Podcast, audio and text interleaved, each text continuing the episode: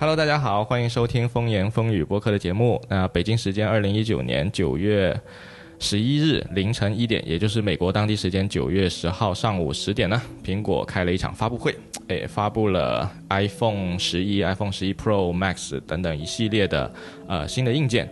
然后呢，它发布的东西呢，基本上提前已经被剧透完了。呃，会后呢，很多人也纷纷表示没什么创新，然后股价也开始有那个转跌了。但是呢，根据以往几年的那个经验，我们相信接下来的消费者应该都还是真香定律啊，一边喊着没什么创新，一边又歌声去买手机了。那今天邀请到我们节目的呢是黄自立同学来跟我们一起聊一下今呃今年这一场苹果的秋季发布会，欢迎自立。啊，大家好，我是自立。OK，呃，昨天晚上你也是全程看了这个发布会是吧？对，全程有看，还好没有睡着。我中间睡着了。我一开始的时候，那个发布会不是呃有大概播了三十分钟的广告嘛？那个时候我就已经快扛不住了，毕竟中国时间是一点多一点半左右了。然后一直到后面那个 iPhone 十一它就是出场，然后那个是 Phil 还 Phil 是 correct Phil 吧？好像 Phil 一直在那里不停的说他那个相机有多牛逼，然后听着听着我就睡着了。哦，我以为那时候你醒来了呢。前半段还好啦，前半段因为我是游戏从业者嘛，所以我看起来不算是个广告。我觉得就是不停的有很多的游戏，什么青蛙过河呀，什么推箱子呀，啊，我感觉这都是一些游戏被 3D 化制作之后的东西嘛。嗯，还是蛮亲切的。OK，那我们就从哪里聊起呢？我们直接按那个发布会的顺序来吧。首先，昨天晚上的发布会，它第一个聊到的内容是呃 Archive，对吧？对就是苹果在应该是去年还是还是 WWDC 啊？秋去年秋季的时候就应该有提过这样一个东西了。对对对，就之前已经有提到过要有这么一个服务嘛，对吧？对，就然后呢是类似于一个订阅的服务。对，是一个订阅的游戏服务。我我自己是一个主机玩家，嗯，那我是一个个手游玩家。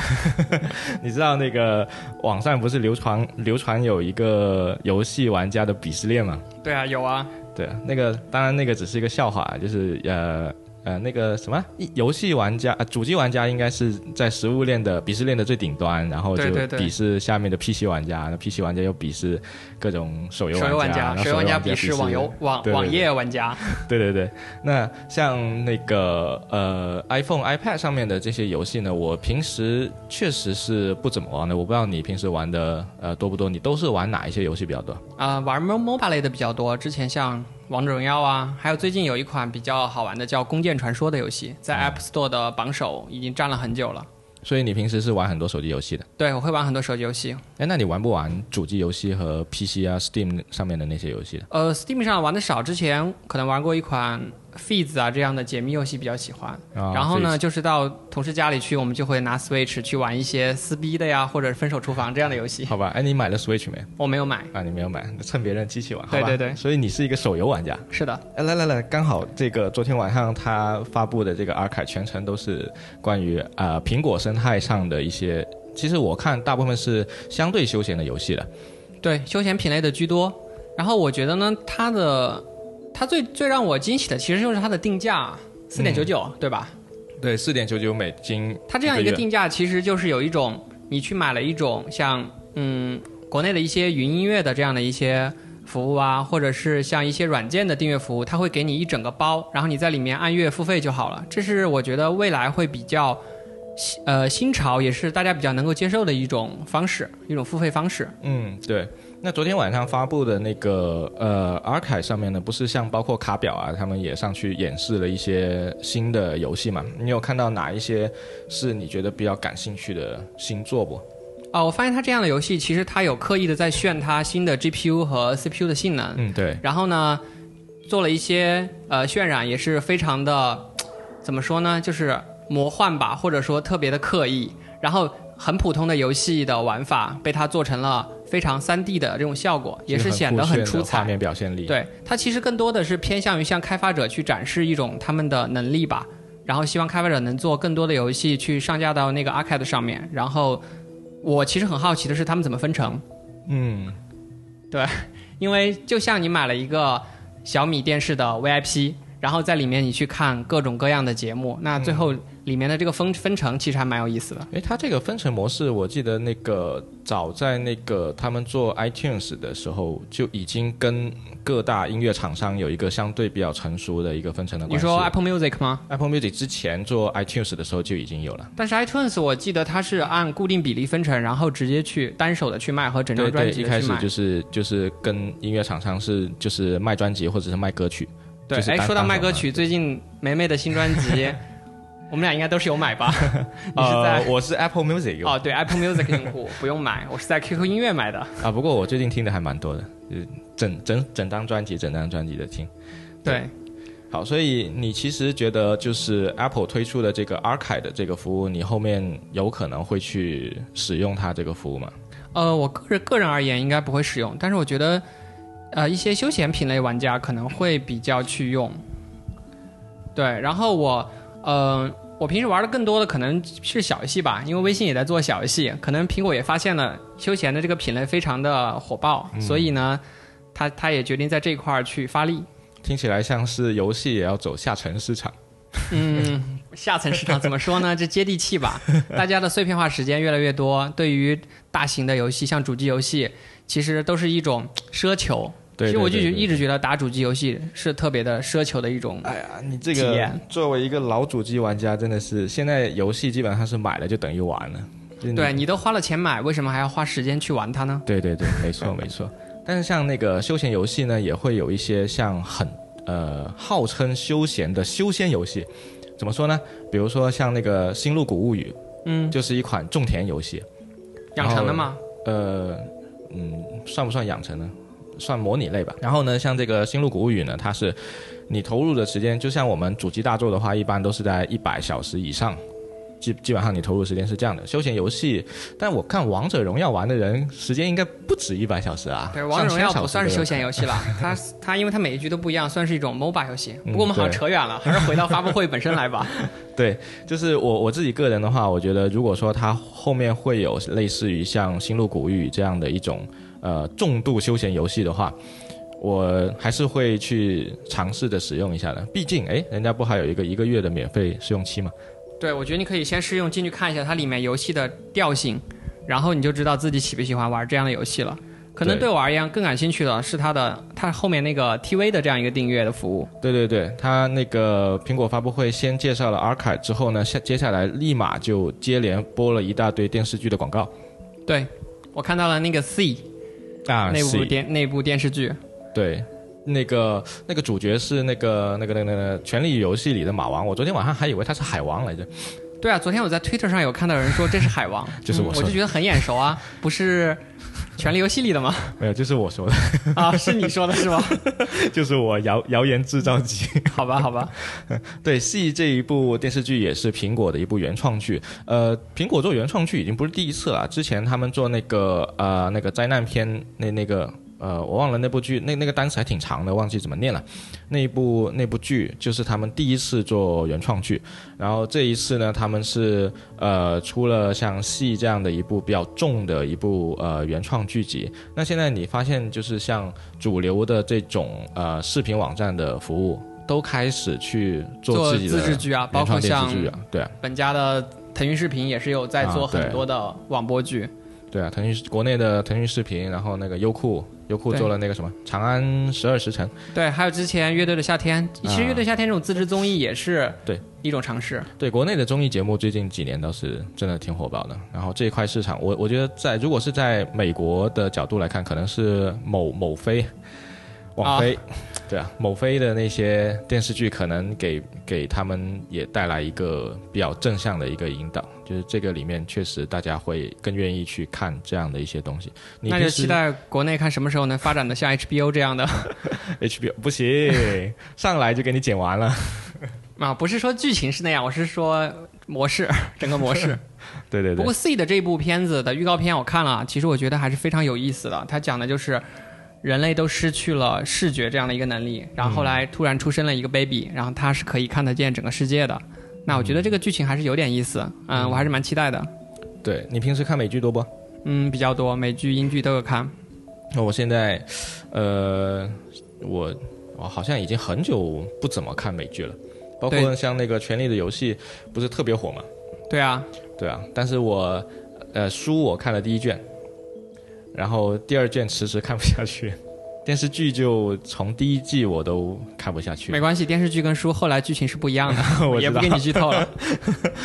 好的，那么呃，苹果在大概花了有将近四十分钟的时间介绍它的游戏服务和电视剧服务之后，终于啊、带来了第一款硬件，对吧？第一款硬件应该是 iPad 是吧？iPad 第七代，对我一开始看剧透的时候，呃，之前剧透的时候大家就已经说到它会带来可能 iPad 的更新了，对吧？对，但是我当时脑袋里面想的是 iPad Pro 的更新，啊，那是因为你是 iPad Pro 的用户吧？呃，对吧？对我应我是从那个 iPad 第一次出那个一百三十赫兹的那那一次，是一七一七年吧，好像是。啊，就是有第一代 Apple Pencil 的那那一次嘛。对，就是呃那个之后我就买了那个 iPad Pro，然后以后我就也也就不用普通的 iPad 了，就一直在用 iPad Pro。其实去年秋季发布会的时候，我们可以看出苹果的野心啊，他当时花了大量的篇幅去介绍 iPad OS 这样一个系统。其实可以看到，它是希望 iPad 可以慢慢的成为效率工具或者 iPad 效率设备，iPad 生产力。对生产力工具。昨天晚上那个有一个推友，他也发了一句话，就是如果这个东西它不能够跑 Xcode 的话，它就不是 Pro。嗯，我觉得他这个太绝对了。你看，苹果还花了篇幅去介绍说，在 iPad 上去处理照片和视频。啊我一直觉得在 iPad 上处理、编辑照片、视频是一个伪需求。我伪需求倒真不一定，我我觉得可能是从我们自身出发，我们不会去做这样一件事情，但是还真的有很多人会去这样做，甚至有人像像我现在，比如说我们现在俩现在正在录播课，对，录播课之后后期的剪辑其实算是一个比较专业、比较重的任务了。一般那你觉得手指操作跟触摸板操作比起来，呃我现在是用右手鼠标，中间键盘，左边还有一个 touchpad，对啊，然后再用我家的那个带鱼屏，哦，可以可以。对，这样子捡起来才比较舒服。对啊，如果你拿 iPad 拖拖拽拽，你涉及到多文件操作的时候，真的非常的蛋疼。对的，对的，对的。呃，但是确实有人会这样做啊、当然我，我不我不知道他们为什么非得这样做，但我可以举一个例子，就是呃，我在 IG 上，就是 Instagram 上面发的照片，基本上我都用手机上的 InLight 这个软件来编辑的。哦，对，为什么呢？因为假如我把它导到电脑上面，然后打开个 Photoshop，对吧？打开一个 Photoshop，我去我要去调各种各样的东西的话，我当然可以把它做成一个自动化的，下次进来就自动调了。但是它远不如我在 InLight 里面啊，手机刚拍完，然后导进来，然后点一点，然后拖一下参数，然后你就可以发 Instagram 了。对，然后直接就发出去了。对啊，就就所以在手机上或者是在 iPad 上面去编辑照片这个需求，我觉得是挺 OK 的，挺没什么问题的。然后另外是 IG 确它确实是它的出现给我们手机发照片、发视频这个行业带来了一个巨变。你可以看到，其实就是由它开始的，大家越来越多的人自拍自拍，用手机自拍，然后就去发照片。那它它的 Story。但 Story 最早是抄 Snapchat 的了，但后面也是真香了。那它的 Story 做的也是非常好的，然后它的 Story 里面的那些视频的编辑做的也是很棒。嗯，所以我觉得现在至少在手机上去完成一个照片和视频的编辑，然后顺手发到社交网络的这件事情是没有多大问题的。对，就我也觉得手机是 OK 的。对，除非你是一个特别专业的摄影师，你拍出来照片都是 RAW 格式的，然后出来之后你还要各种乱七八糟调，然后还要还要把人的各种缺点给它修没了。我觉得经历过这一次的新的 iPhone 出来，后面大家会更少的使用单反相机了，啊、你你你会说的逐渐向两个区域发展，专业的更专业。嗯，对，然后普通需求的人就觉得，哎，手机足够了。对对对，你你知道我看到那个 iPhone 十一出来的时候，我最汗颜的是什么？就是它现在支持拍 4K 的视频，六十四呃六十 FPS 嘛，然后一直这样拍。我忘记它有没有说最多能拍多久了。我前两年呃跟就是 Vlog 在美国还比较火，在 YouTube 上面还比较火的时候，我也去买了个黑卡第五代，然后就跟着去去拍了一阵子 Vlog。那个东西呢，黑卡那台机器能拍 4K 没错，但它顶多只能拍五分钟。五分钟，就是一般 Vlog 就是对，要好多个小时，然后剪成五分钟这样。呃，一对一般会剪到五到十分钟。它，但是它有一个问题，就是机器拍四 K 的时候，它处理不过来。然后，如果它连续拍五分钟的视频，它会变得很烫。哦，所以 iPhone 昨天晚上我也我我也没留意它到底能够拍多久啊。但是它能够在手机上面支持四 K 六十 FPS 这个事情，我觉得还是非常棒。其实我可以猜一下，它拍多久这件事情取决于它的存储的大小。如果你买顶配的话，应该会可以拍很久。我们呃这一次它的存储好像并没有说有多大的提升，对吧？对，没有提升。那应该是跟上一代一样，最多是五幺二，是吧？对。呃，iPhone 还没到一 T 嘛，那个 iPad 是可以到一 T 的。不过它其实在主推它的云服务了。嗯。呃，现在照片存在手机里是其实是一件高风险的事情。嗯。像我平时都开着云服务，然后去。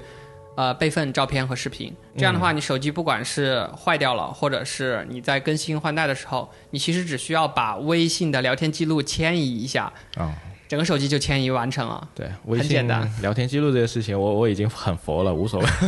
我没有没有，还是因为我要搜很多的东西。但是云服务这个确实啊，我那个 Dropbox 和 iCloud 我都我都买了，然后呃，我的我的照片现在是基本上会备份一份那个。呃，低清版本在 Google Photos，嗯，Google Photos 很好用啊，对对，它里面有一个智能搜索的功能，对，做的挺好。而且它是那个，如果你备份的非高清的话，它是免费的无限量的一个照片备份。其实我们备份上去的照片也就被它当做机器学习的材料了。不过你应该要全天开着科学上网才可以。啊，对，我是所有设备全天二十四小时开着的。对，我就比较佛一点了。如果国内大家没有去开科学上网的话，我建议可以试一下微云。微云的自动备份以及高清的这个东西还是做的还可以，好吧？对，这个我不做评价 啊，这不是广告，这不是广告。这个我不做评价。哎，我们回到 iPad 吧。刚才说从 iPad 的视频编辑和照片编辑，其实我们扯了很远。那呃，现在你觉得 iPad 还是一个生产力工具吗？因为我看你有在用 iPad 的键盘。对我，我现在换的是最新一代的那个 iPad Pro，就是那个带 Face ID 的那一代。嗯。然后我。你要说生产力工具的话，我开会的时候会用它。哦，对我开会的时候就一直带着它。然后，呃，像我们团队也也会使用 Trello 来做一些呃项目管理之类的事情。然后我在 iPad 上面跟大家一边开会一边更新一下 Trello 还是比较方便的。另外，投屏也很方便。投屏我没有用 iPad 投屏过。你可以可以拿那个 AirPlay，或者你要买一个转接线了。呃，我就投屏需求。倒还好，一般如果真的我遇到投屏需求，我会带我的 MacBook，MacBook 其实也也不算重吧。那出差旅行呢？你也会带到带 iPad 吗？我最近还比较少出差啊，就六月份去 WDC 那一次，我肯定是带 MacBook。对啊，我我包括我去出差，我都会带着电脑，我不会带着 iPad。你出差的话，这种不一样嘛？场景出差的场景，你一般是目的很明确，然后你只能带一件，你又不会两件都带。我还是觉得手指操作有一点。就触摸的操作有一点让我觉得效率很低，哎，我还是喜欢用这个时候你需要带键盘，iPad 需要带键盘。对对。然后，呃呃，铅笔的话，我倒是有的时候跟其他同事在讨论方案的时候，有的时候我们是会用纸和笔来写，或者是在黑板上面写嘛。那如果我临时要跟别人讨论，我可能就拿起铅笔，然后 iPad 就画画一下，然后大家。所以你现在的这个 iPad 跟这一代新发的中间隔代了吗？呃，没有，新发的这一代不是 Pro。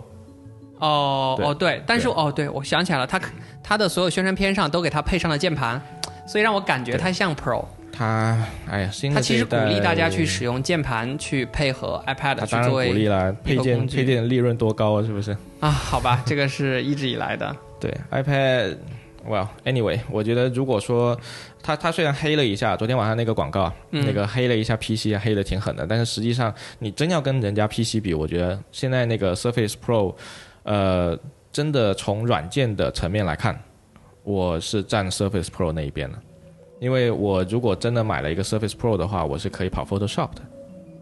嗯，那倒是，因为毕竟 iPad OS 还不是一个真正的没错效率工具的 OS。对，所以如果说 iPad 真的想要变成一个生产力工具的话，那哪一天它能够像 macOS 一样跑 macOS 的全系软件，你你都不用跟我说是呃跑到最重的 Xcode 了。你你能给我跑一些简单的 app，我觉得都都是比较有希望的了。但是看上一次 WWDC 的一个趋势啊，它其实更想做的融合是把 iOS 上的 App 搬到 Mac 上去。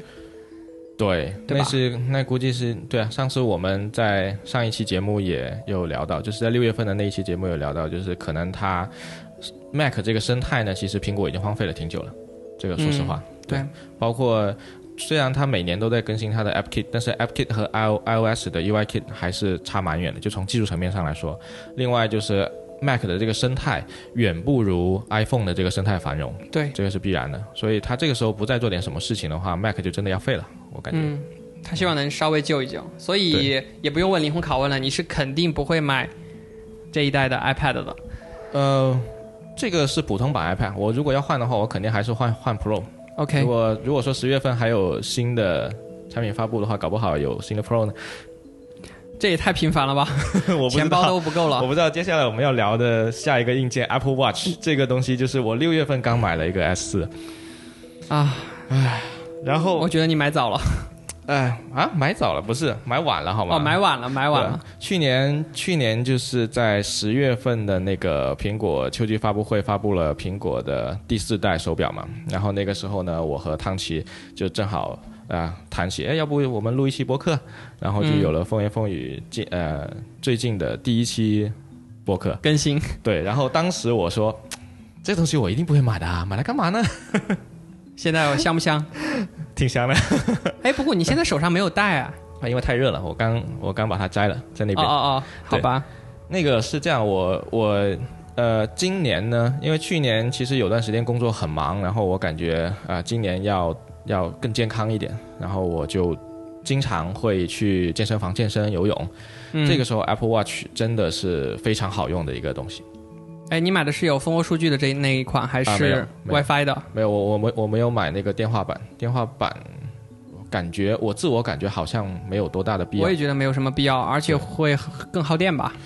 耗电应该还好，主要是我是在那里想，就是蜂窝版对我来说需求是什么呢？它它的需求是你远离手机，但是我们好像离不开手机。没错啊，我去健身房我是会带着手机去的，对啊，我是用手机一边听歌一边健身的。只有在一个场景下我手机带不进去，就是游泳的时候。嗯，但是游泳的时候呢，你你手机可以放旁边啊，它可以直接连上它，蓝牙连上。那那个我反正是选择不带，嗯，就然后我其实，在考虑游泳听歌这个事情呢，我目前应该没有一个特别好的无线蓝牙听歌的游泳听歌难道不是伪需求吗？啊，还真不是。你你我觉得挺危险的一件事情。游泳的时候就不应该你，游泳吗，老铁？我不会游泳。就是嘛，其实它和跑步差不多。我觉得游泳跟跑步是一样的，就是尽量还是不要不要听，特别是在开放性的环境下，你在外面跑步的时候，对，不要听歌。会会有点危险。但是你在跑步机跑步的时候就无啊，那可以。对，我那游泳一般都是在室内，其实还好，主要是游泳它属于一种长时间的有氧运动，一般你都要、都要搞个三十分钟、四十分钟、五十分钟这样。我主要更看重了 它的防水特性，以及说能记录你整个运动过程中的一些对对对体值没错没错，呃，虽然都不准啊，但是它啊，都不准吗？这肯定是不准的。它因为怎么讲呢？那，当然我们平时健身的时候，我们去计算的那些所谓的卡路里本来也不准，嗯，所以嗯倒还好。它对我来说倒不是一个说准不准的一个事情，这个我不 care。我我比较，呃，我觉得它比较好的地方是它告诉我哪一天我运动了。啊，对，挺好的，它有一就是有一个记周期录性的记录。对对对，你如果说，比如说你一个礼拜去三次啊、四次啊、五次啊这样，然后你下个礼拜也看到，哎，越来越多、越来越多，然后你信心会越来越强。那回到发发布会，昨天我们可以看到，其实他花了很多的点去讲安全和健康这两个方面嘛，对，包括一些呃 ECG 的功能啊、心电图的呀，还有一些跌倒跌倒的一些预警啊，还有一些 SOS 的求救啊，嗯，等等，你可以发现他把它做成了一个应急手环的这样的一个感觉。是，他是想把 Apple Watch 作为你的二十四小时的随身设备。我们先说 ECG 啊，ECG 嗯这个东西呢，在国内没法用，我已经试过了。嗯，我的这个手表是六月份去美国的时候买的，嗯真的带了 ECG 硬件，但是呢，它要求你人在美国，才能开。它都不是说你用一个美国账号就开了，你人在美国才能开。哎，那他怎么知道你人在美国呢？它里面有没有 GPS 芯片？今年才加了这个芯片。Apple News 也是你人在美国才能开。那你科学上网可以吗？不可以。好吧，他的还是有一点做到这么绝了，你发现没有？那就是诚心的不想给你用了。哎，Well，反正我无所谓了。所以这一次 Apple Watch 最打动你的是什么？Always on display。昨天晚上这个东西一出来，哎，所有的人都在发推。对对，Always on display。而且而且而且是它屏幕常亮的情况下还能保持十八个小时的续航。十八个小时可是苹果定义的一整天哦。呃。其实我觉得，如果你不加班的话，倒是 嗯，好吧。对，像我们互联网从业者，一般都是工作十到十二个小时不加班的情况下，对对，晚上回到家第一件事情，脱下手表赶紧充电，脱下手表赶紧充电。对，哎，你你也带 Apple Watch 对吧？对啊，我也带。对，其实如果真的能做到十八个小时的话，我我觉得现在第四代的这个电池已经，我自己个人感觉还是挺满意的。哦，我也觉得。而且像我经常去健身，其实健身的时候它会监测你心率。其实很耗电的，对它其实后面那个绿光会一直在，对对对，呃有频次的去闪，对这样，但是到我晚上充电的时候，我觉得还是电池应该还是有个百分之二三十，可能还是有，就整体下来 S 四已经很满意了，所以我觉得如果它真的能做到官方号称的十八小时的话，Always on Display，哇，就足够惊艳到你立马就想去置换了，我觉得，哎呀。因为不一样啊，你任何时候抬起你的手，表盘都会显示，根本不用你抬显常亮啊。我六月份才买的。啊，你可以考虑把它二手卖掉。哎天哪，对啊，我要学习一下怎么卖二手了。啊，闲鱼了解一下。对，好吧，那价格呢？价格方面你觉得？呃，价格好像跟之前差不多。我觉得 Apple Watch 的价格就一一直都是在差不多那个。那个状态，我我我对于 Apple Watch 倒没有一个特别的一个价格敏感。嗯，你你现在用的 Apple Watch 是第几代呢？我用的也是第四代，也是第四代。对，你会考虑换吗？我反而不会考虑换，因为我平时用 Apple Watch，呃，频次比较低。嗯，我真的只是把它当做一个看，就是运动方面相关的一个东西。我其实以前早期有用 Fitbit 的手环，我对手环、手持的这种可穿戴设备的，呃，一个要求吧，就是健康方面的东西。嗯，Fitbit Flex，对，对我当时也用了，然后后来后来换成了那个那个比较漂亮的那个手环，Force，呃，也没有多漂亮。另另外一个另外一个厂牌的 Flex，不是那个呃，我忘了它名字叫什么，就是一个另外一个厂牌的那个单独的一个呃什么什么绷。啊，Bomb，Bomb，然后再后来就就没再用了。其实我觉得，呃，假如你真的不是一个经常去健身的人来说的话，它确实没多大价值。嗯，对。不过我觉得 Apple Watch 还有一方面就是它的那个时尚的外观和设计感。那对这次加上它的这个 Always on Display 的这样一个常亮功能，其实更多的表盘可以嗯被大家看到了。对对对。你可以发现手机以换壳为第一生产力，那手表其实以换表盘为第一生产力，当然还有表带了。你现在戴的这个是什么表带啊？我戴的这个是一个山寨版的淘宝货的那个那个叫什么米兰尼斯不锈钢表带哦，看起来跟官方的那个 网孔表带也很像嘛。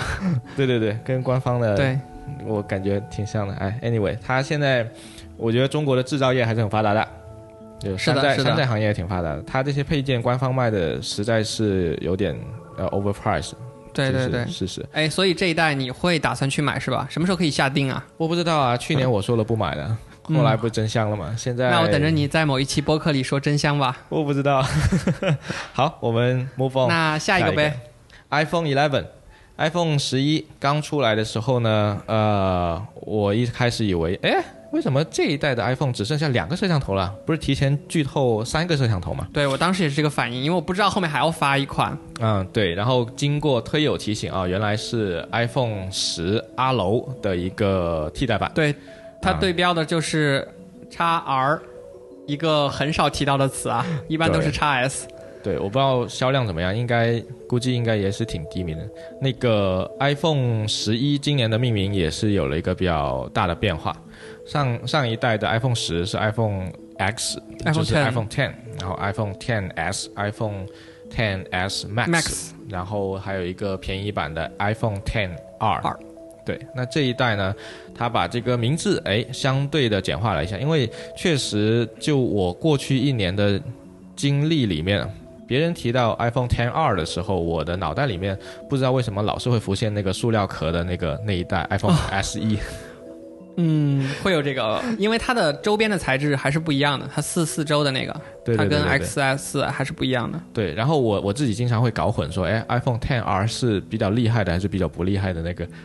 比较不厉害的，对，所以今年改了一个命名，哎，改了个命名还是可以的啊。那第一代有了呃 Pro 的这么一个命名，今年是浴霸摄像头了，嗯对，浴霸摄像头。嗯，你你对今年的这个 iPhone 十一有什么想法吗？老铁，嗯，iPhone 十一啊，你是说十一还是十一 Pro 啊？其实十一没啥好聊了，我们直接聊 Pro 吧直接。Pro 吧，直接 Pro 吧。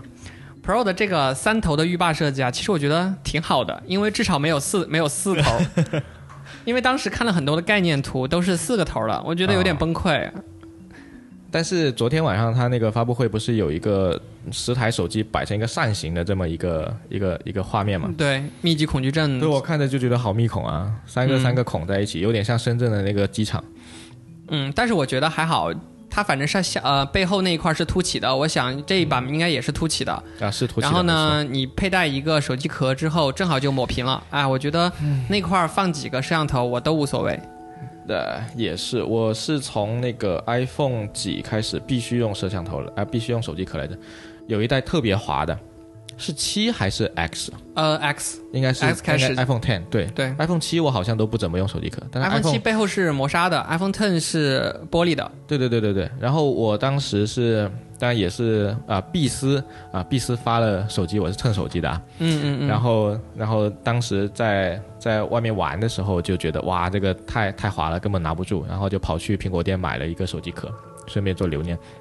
你说巧不巧，我就在前两周，嗯，我的 x S 摔了一下，屏幕直接又摔碎了，然后去天才吧修了两千五百六。Oh my god！所以再次提醒大家，一定要带手机你壳。你摔的时候没带壳吗？我摔的时候带了，啊，那个但是可能壳不行，运气比较差吧，就摔到内屏了。你的壳真的不行。我我的壳已经摔了好多次。对对对，而且这是我第二次换屏了，已经不是第一次了，所以这这台手机真的是经历了大波大折。没事啊，新 iPhone 已经发布了，三个浴霸摄像头。昨天晚上呃，基本上那个 Phil 一直在讲摄相机，对，对，全程全程讲相机。所以与其说发布了一部呃性能超好的手机，其实不如说你买了一个性能好的单反。哇哦，跟单反比，也可能还真不行。呃，普通人眼中的单反，至少它可以用来拍一些。你看它的官方有拍一些 movie，可能可能就是微单这个级别吧，嗯因为卡片卡片机的话，卡片机的话，感觉是可以，就是我我家的那台黑卡。就是索尼，嗯其实卡片机这个领域已经基基本上没什么人做了。那除了就是索尼，索尼阿尔法系列嘛，之前一直在做不，阿尔法系列不是卡片机，阿尔法系列是单反。单单电嘛。卡片机是卡片机是那种不能换摄像头的，哦然后很小的一个。但是最近 Vlog 不是又火了嘛，所以又开始有一些厂家要去挑战卡片机这个领域了，因为它便携。不过拿手机拍 vlog 就可以了呀。呃，如果你要做一个有粉丝量的 vlogger 的话，应该还不行。最后要最后的设备追求，可能还是会往对专业的设备去走。对，但是很很显然，现在呃手机摄像头的那个发展是越来越快的，所以呃未来就是在 vlog 行业或者是在视频这这一块，嗯肯定是会有越来越多的人去参与和产出的，相信这个行业也会越来越发达。那昨天晚上发布的这三颗摄像头呢，其实呃之前就是剧透也剧透的差不多了，嗯就是一个呃原来有的就有的一个广角摄像头，一个长焦摄像头，这一次加了一个超广角摄像头，就可以把你的腿拉成三米的那一种。嗯，应该是可以把你周围的环境全都拍进去吧，乌七八糟的。对的，就是当你在一个非常狭窄的环境里面去拍的时候呢，它可以把周边的东西尽可能多的收进来。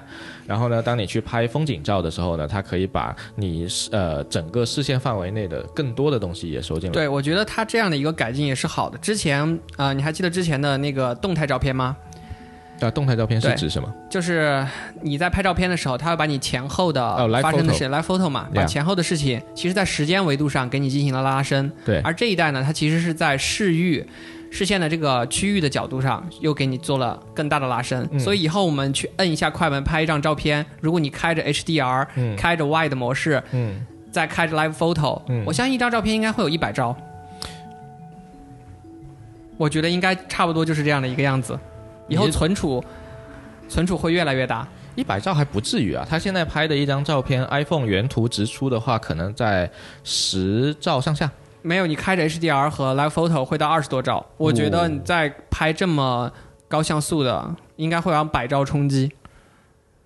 所以厉以害了，买那个存储还是应该买顶配啊，不然肯定是捉急的。对我现在觉得我的 MacBook 一 T 的 SSD 都真的不够用了，就在 MacBook 上面一 T 确实是比较捉急，在 iPad 上暂时还没有这样的需求。iPhone 如果作为拍照拍的很多的用户来讲，可我可我觉得可能下一年就要上一 T 了。对啊，玩游戏也是很很费的。对对对，玩游戏，游戏的素材，然后现在屏幕也越来越高。现在的游戏随便下一个都是一个多 G 的。对，然后那个、呃我觉得超广角摄像头的加入呢，这一次真的是给了一个非常的呃方便消费者的这么一个角度去考虑的。对，我觉得不用像以前一样特别傻傻的在那里拍全景模式。其实全景模东西特别实式用，我觉得。对全景模式不是很实用，反而这种超广角才是大家用起来更方便的一种方式。哎，我最近几次出去玩，我都没带单反嘞，嗯，我也不我也不带，你也不带、我没有。啊，我觉得手机已经足够用了，因为单反你还要来回去导嘛。尽管很多厂商提供了一些 WiFi 的功能，嗯，但是还是没有手机方便。对啊，手机拍完可以直接发嘛。不过我发的也不多，我现在只发 IG 了。啊，我还发一发朋友圈。朋友圈我已经不能发了，这但这是另外一个话题啊，社交压力。但是那个我早期出去玩的时候，我会带很多东西，我会带单反，呃或者黑卡，嗯就是卡片机，然后带个 GoPro，嗯，然后带上飞机，啊，我的飞机卖掉了，Spark。对，然后再带上手机，就是这么一系列的设备我全都带了，就就就很怕想用的时候用不上。再后来呢，我就佛系了，直接都不带了，我全部都不带，带个手机就带手机。对我觉得这是一个趋势吧，苹果应该也看到了这样的一个趋势，包括现在短视频这么火。当时我印象很深刻的时候，是官方放了一个特别沙雕或者叫逗逼的一个视频，你说昨天晚上就是用他们的那个 slow mo 拍的哦，slow f e slow，对，feed，就 slow selfie，他用的那个技术叫做呃什么 take 来着？呃，不知道，就啊是他一边拍一边可以拍视频，是吧？对，就是你在拍照片的时候，只要你摁住拍照键这个交互，然后你就可以进入拍视频。这个交互最早是从哪里来的呢？嗯，抖音吗？黄色小相机，哦，原来是这样。对，所以以后发抖音可能会更方便了。你先用 iPhone 自己自带的这样一个 video take 吧，我也不记得那个单词是什么了。然后拍完之后，你想发照片可以发照片，你想发视频就可以直接发到抖音。我要发抖音可能是另外一回事，因为抖音很多人他是我看到很多人去，我自己不发，但是很多人去玩抖音的时候，他是玩抖音，嗯，就是玩里面的一些 mode、一些，音乐的创再再创造嘛，它里面是有一些应该是有些指引，对然后你要跟着他做什么动作，滤镜啊。啊，还有一些贴纸。啊对对对，所以他们是在玩抖音，倒不是说我拍好一个东西之后再导过来，拍好一个东西导过来，我觉得像 IG 这一种会会更多一点，嗯，对，不同类型的导向。那昨天晚上基本上就是一个相机发布会了。刚才提到那个 slow slow fee 这么一个东西，就是它前置摄像头自除了自拍，现在也支持了呃慢动作自拍。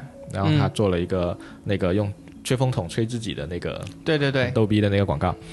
然后呢，还提到一个夜间模式，就是在晚上拍的时候呢，可以更好的给你出现一个夜间比较好的一个效果。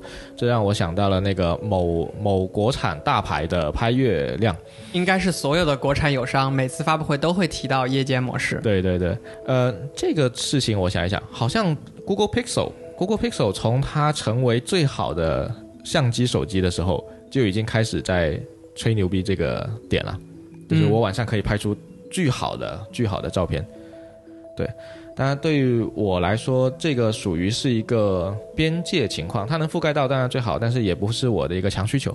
嗯，对基本上昨晚提到的相机是 iPhone 最最最最大的一个亮点了。除此之外，升级了 i 十三芯片，然后是七纳米的一个制程，然后呃性能更高了，功耗也更低了。然后呃还发了六个颜色，啊，对，还发了六个？然后 Max 这边还有三个颜色，呃你比较喜欢哪个颜色呢？加了一个那个那个原谅绿嘛，对吧？原谅绿，我自己个人一直都偏向黑色的，嗯，我可能比较喜欢玫瑰金吧。是吗？对啊，因为之前发的就是这个，然后已经用惯用习惯了觉得很喜欢，我、呃当然当然所以，期待一下今年年底会不会再。碧斯发的手机是我不能选的，但是如果我能选的话，我可能还是会偏向于黑色。你看我的手机壳都是黑的，没关系，你玫瑰金手机壳是黑色也看不出来的。对。然后呃，由于那个新的芯片呃也是比较低的功耗，然后这一次的电池也做了一个升级。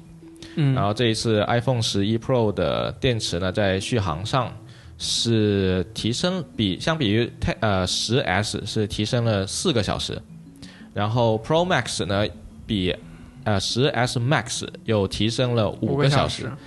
其实我自己使用下来的感觉倒是没有特别觉得现在那个 Ten S Max 的电池有多对我跟你的体验是一样，就是如果用了呃 x Max x S Max 的话，其实电池是够用的，配合上快充，我每天都没有感觉到说手机有没电的时候，像以前用 Ten 的时候，每天都很急迫啊，到处找充电头。对，那然后上次不是被你安利了那个快车的那个车充嘛？对啊，，快充那个车充嘛，然后我我也在车里面摆了一个，那这样的话，我每天上班下班都充一下。，对对其实我现在基本上上班的时候充好了，到公司基本上就是满的。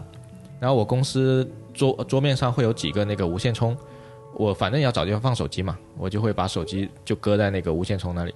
对，说到无线充，这一代无线充并没有给我们惊喜啊。没错啊，剧透说好的剧透的反向充电呢？充电呢？如果有反向充电，搞不好我就去买 AirPods Two 了。对啊，说反向充电可以充 AirPods，可以充 Apple Pencil，可以充 Apple Watch，可以充一切。不过，不过这种友商已经玩的很溜的技术了，苹果还没仔有思考一下，用 iPhone 来反向充 AirPods 这个需求，真的有那么强吗？呃，我觉得需求倒是其次，嗯首先你 iPhone 自己的电量得够，啊，对然后你才能变成一个充电宝给别人充。对，而这件事情，像华为可能就做到了，他们本身就是可以待机很长时间，所以我觉得是一个目前来说，苹果没有做，可能跟电池还是有很大的关系吧。所以可能留留着等到明年挤牙膏吧。啊，可能等到 AirPods 发的时候再出这个功能也未必。啊对，你记得那个插这儿其实也跳票了嘛？无线充的一个套装呃，套件，你说那个那个 Air AirPods 多充的那个吗？呃，对，叫呃 Apple Air Power 吧 Air Air Power，，Air 那 Power 个已经停掉了，那个已经没了。啊，是吗？我好久没关注了。他很早早几年的时候对外号称要做这个事情，然后后来有一次发布会说就快有了，再后来就直接说停掉了，没有了。是吗？那就没有这种一块板，既可以充 iPhone，又可以充 Watch，还可以充 AirPods 的。呃，是没有的。那以后就拿 iPhone 充吧市面上是有第三方厂家做了，但是它这个是有一个技术问题无法解决的，但具体是什么我我不是记得特别清楚了。嗯就是反正那个线圈你要线圈的位置可能也很难选多个线圈，然后当他们三个都同时支持的时候呢，会产生一个无法绕过的技术问题。我忘了具体什么，可能是发热什么之类的。可能他们也发现这个需求蛮伪的吧。同时三个设备都没有电，你到底在干嘛？不一定哎，因为那个 Bel Belkin 还是谁真的就做了个 AirPod 出来，但是他做的是绕过了这个问题，他哦把那个手表的那个位置挖了个洞嘛，你的手表能且只能放那里，就嗯就在那个位置，然后呢，你的手机呃放在左边或右边，然后你中间放个 iPad 是放不下的。然后你想同时放三个东西呢，你就只能放手表、手机和 AirPods。好吧，就是那这个东西，这个硬件以后估计官方不会出，那会淡渐渐的淡出大家的视野吧。对，那充电既然没有给无线充电反充这样一个功能，连 C 口也没有加进去，你知道吗？苹果嗯明明是在做生态，你说 iPhone 吗？我说不仅 iPhone 还有 iPad 还在用 Lightning 不，iPad Pro 就是 USB 啊，Type 对 C 了。对对对对，呃，哎，接口这种事情，我觉得它一般都是走的比较慢的，像那个呃那个 Lightning 的那个更换，它也不是一步到位就全部换换过去。感觉还蛮快的，好像从六六还是六 S 开始，一下就换全部换 Lightning 了，Lightning，我觉得不够果断。啊。C C 转 C 口转 Lightning 的这根线还蛮贵的，一百多呢。但是 C 口转 C 口的线就是路边都有的那种线，我觉得这这是一个大趋势啊，C 口。还是期望它能下一代吧，下一代把 C 口直接换上，以后这样以后像 Mac 上也是 C 口，iPad 上也是 C 口，iPhone 也是 C 口，Lightning 就淘汰了。对它，它的一个好处是，像 iPad 现在可以跟那个 Mac 的那些配件通用了。当然，iPhone 我们不指望配件通用，但起码充电通用嘛。而且 C 口有个天然的优势啊，也可以反向充电。啊，对。我现在遇到一个问题，就是我在床头插了一根那个 Lightning 的线，用来充手机的。嗯。但有时候我会带着 iPad 上去玩。哦，然后你就发现 Lightning 插不进 C 口。没错，然后我就要，然后我就要下床把我的 iPad 拿到隔壁。啊，对对对对，呃，这个是配件不一样带来的。好，呃，今年 iPhone 的价格呢，基本上跟去年发布的那个 Ten S 是差不多的，就九九九刀起。然后，呃，Pro Max 是一零九九刀起，然后那个 Ten R 是最便宜的，就是 iPhone 十一，比去年的 Ten R 还要便宜个几百块钱，只有六九九刀。我觉得它这个定价跟它之前的一个策略叫做加量不加价这样的一个策略还是一样的，它又开始在新的 Ten 上面去降价，降一些价格，然后发最新的手机去刺激你去消费了。对啊，但是我觉得它那个应该手机的价格也到到顶了吧？你看现在一台 Pro Max 就是九千五百九十九的国行定价，就是一万块钱人民币。对对。其实仔细想想，嗯，我们可能我我觉得在两千零几年的时候，当时听到说要花三千块人民币去买一台手机的时候，就觉得我靠，你疯了吗？对啊，后来不就五八八八这个价格被大家慢慢接受了。对啊，然后现在是一万块钱买。是人民币在贬值吗？不过说到这个定价，让我想到你刚才最早提、最开始提到了一个点，你说股价的事情。当时发布会的过程中，股价是一度跌了一个多点吧？哎，但是尾盘又涨回来了哟。哎，股价。所以可以发现，哎，其实大家还是蛮看好的。从股价上来看，我不知道这个东西是个玄学啊。好吧。每年它发发布会的前后，不是那个股价都会有一个波动？对，一般发布会中间都会跌。所以这一代的 iPhone 十一你会买吗？呃，我等着碧斯 能不能发个新手机。加 一加一。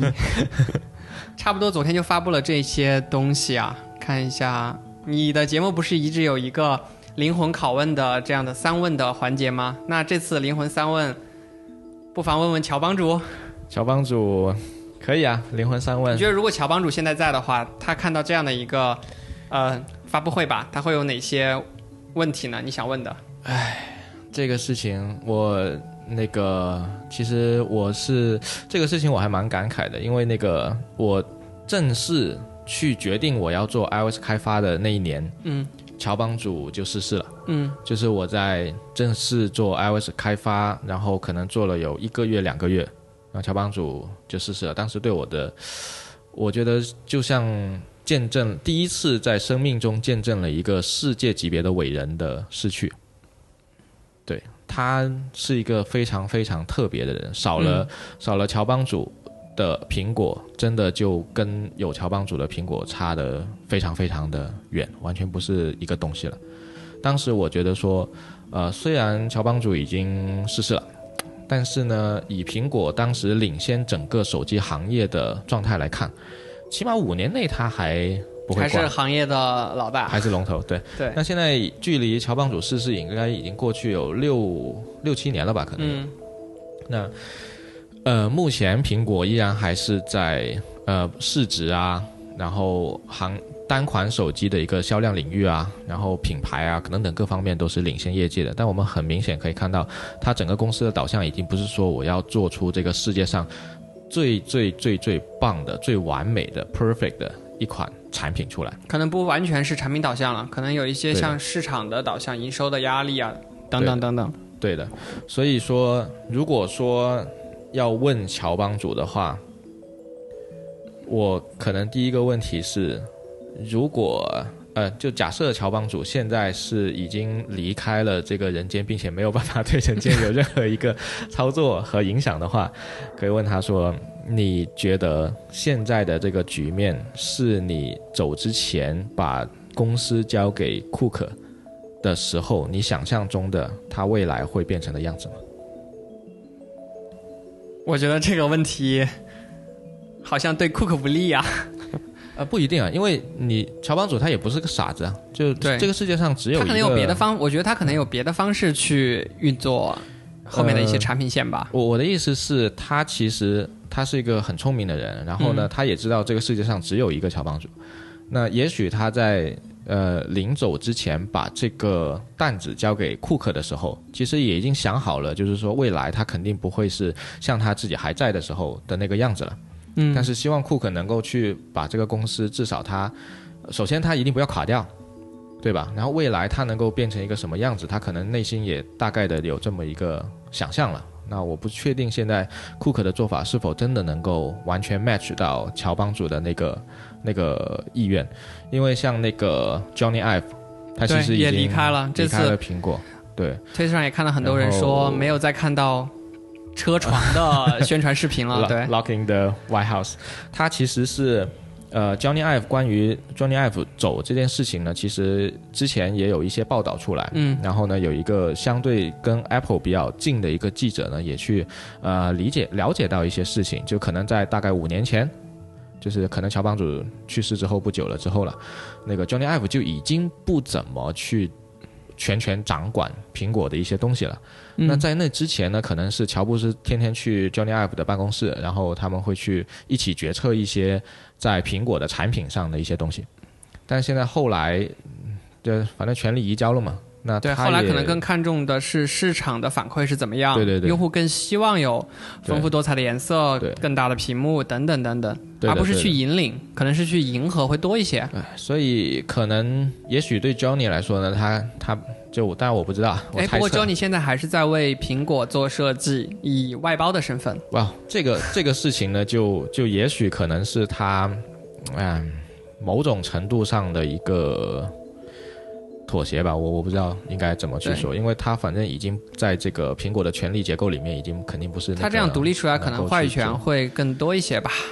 不，我觉得反而是他在做他自己的事情。啊，你说只是挂了一个 title，说是在为苹果继续做设计，就是你你反正 Johnny 在在苹果这个公司里面，已经不再是像以前一样可以跟乔布斯一起去决定产品细节的人了。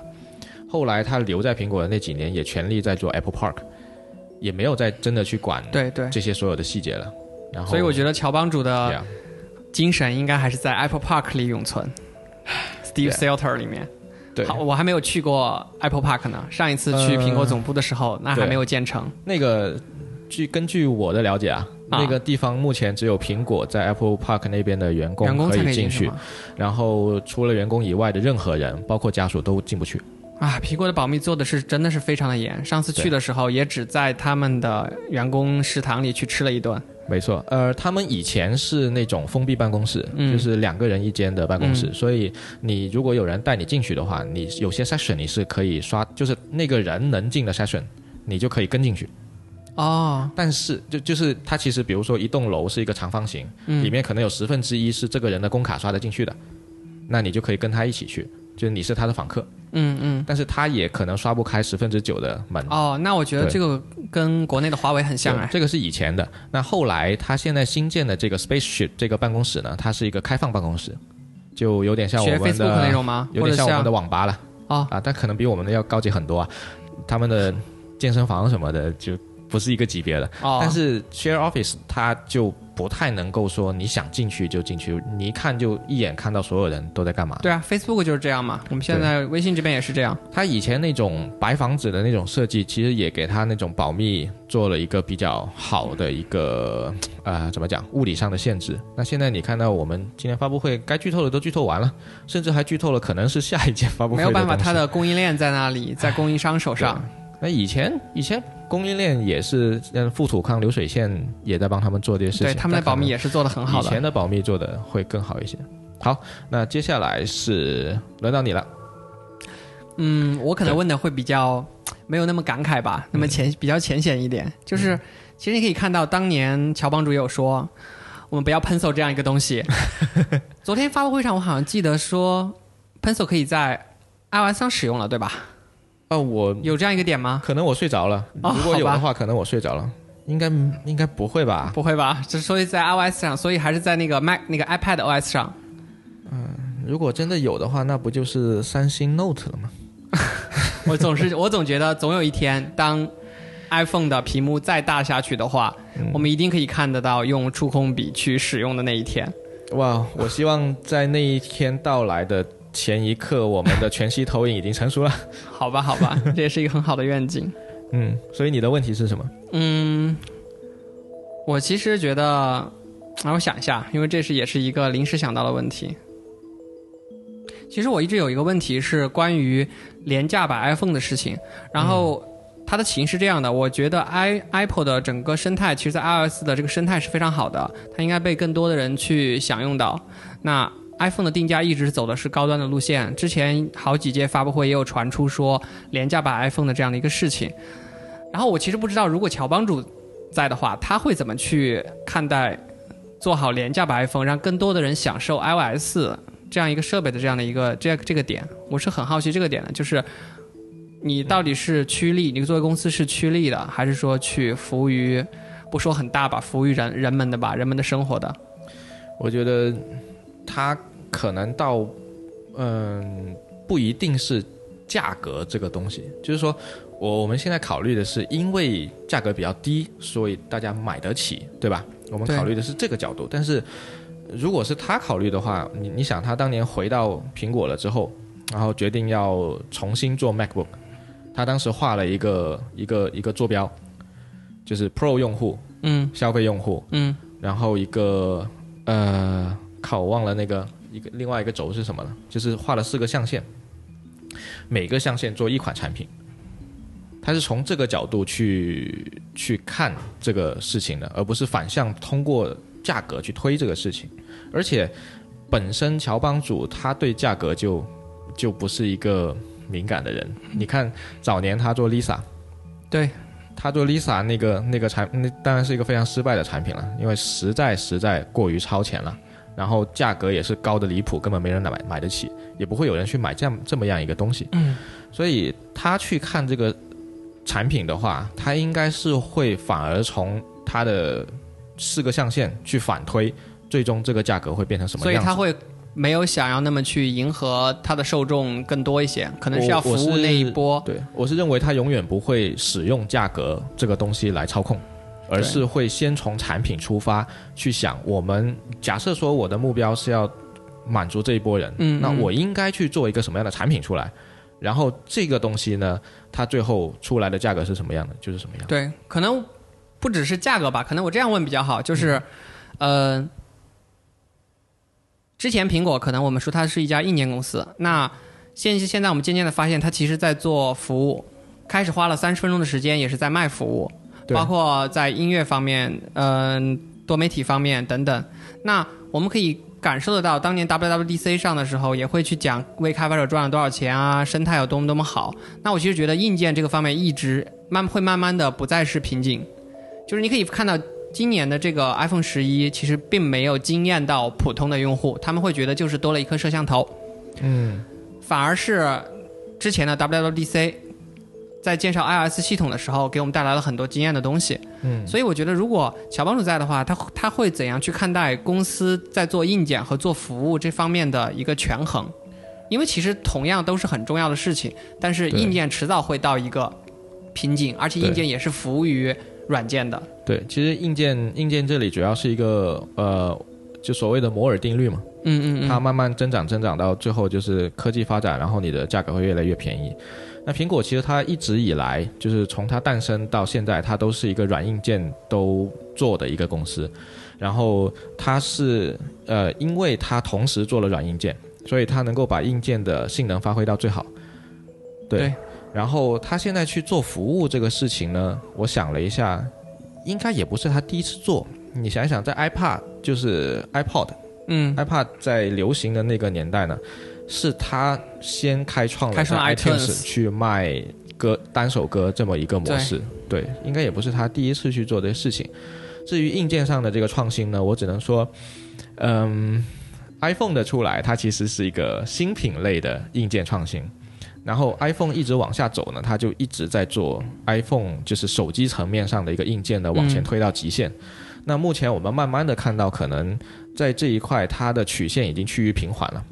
对然后甚至安卓阵营的很多创新，包括真正意义上的全面屏、屏下指纹等等这些东西，你都可以看到它有比 iPhone 更加惊艳的创新在里面了。所以硬件上，其实你去跟安卓阵营的这些厂商去比，不仅说没有惊艳到什么，甚至很多别人都已经做了的。对，那其实现在你说要有一个朋友问我说用安卓还是用 iOS，我依然会推荐用哦，是用 iPhone 还是用安卓机，我依然会推荐他使用 iPhone。但原因其实不是 iPhone 本身的硬件，只而只是 iOS 这样的一个生态。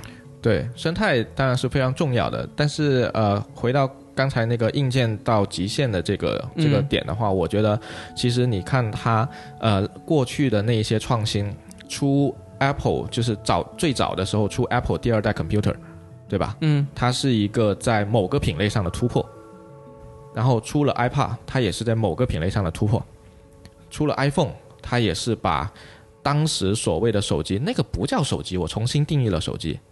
所以也许某年，假设说苹果还像小帮主还在的时候的那个样子的话，嗯，也许某年他突然跑出来说我重新发明了一个什么东西，然后这个东西又会成为下一个时代的浪潮，也不一定。对 OK，、嗯，差不多了吧？差不多。灵魂三问只问了两个。可以了，可以了。好，那时间也差不多了，最后还是来一首歌。那个智利同学那就推荐一下最近，呃，Taylor 新发的一首一张专辑的第一首歌吧，嗯也是平时听起来非常带带感的一首。OK，cool、那我们最后进一首泰勒斯威夫特的新歌给大家，然后结束今天的节目。好，非常感谢黄智利来到风言风语播客，谢谢智利。好，谢谢 Justin，好，拜拜。拜。How many days did I spend thinking about how you did me wrong, wrong, wrong? Lived in the shade you were throwing till all of my sunshine was gone, gone, gone. And I couldn't get away from ya. In my feelings more than Drake, so yeah, your name on my lips, tongue tied. But then something happened one magical night. I forgot that you existed. And I thought that it would kill me, but it didn't. And it was so nice, so peaceful and quiet.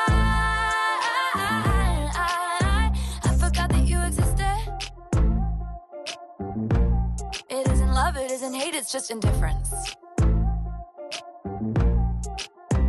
I forgot that you Got out some popcorn as soon as my rep started going down, down, down.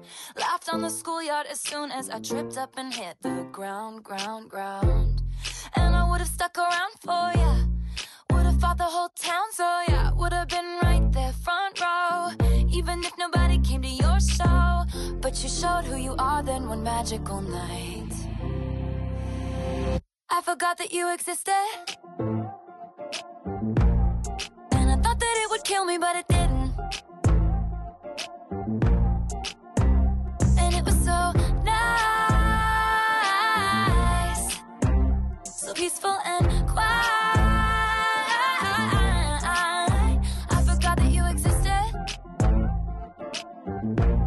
It isn't love, it isn't hate, it's just indifference.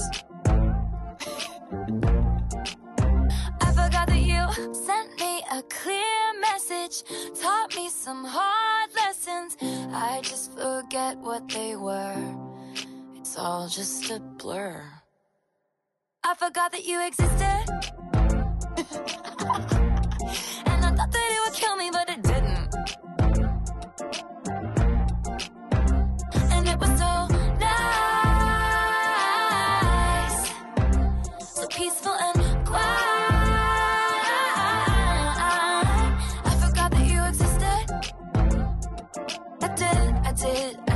isn't hate, it's just indifference. It isn't love, it isn't hate, it's just indifference. So.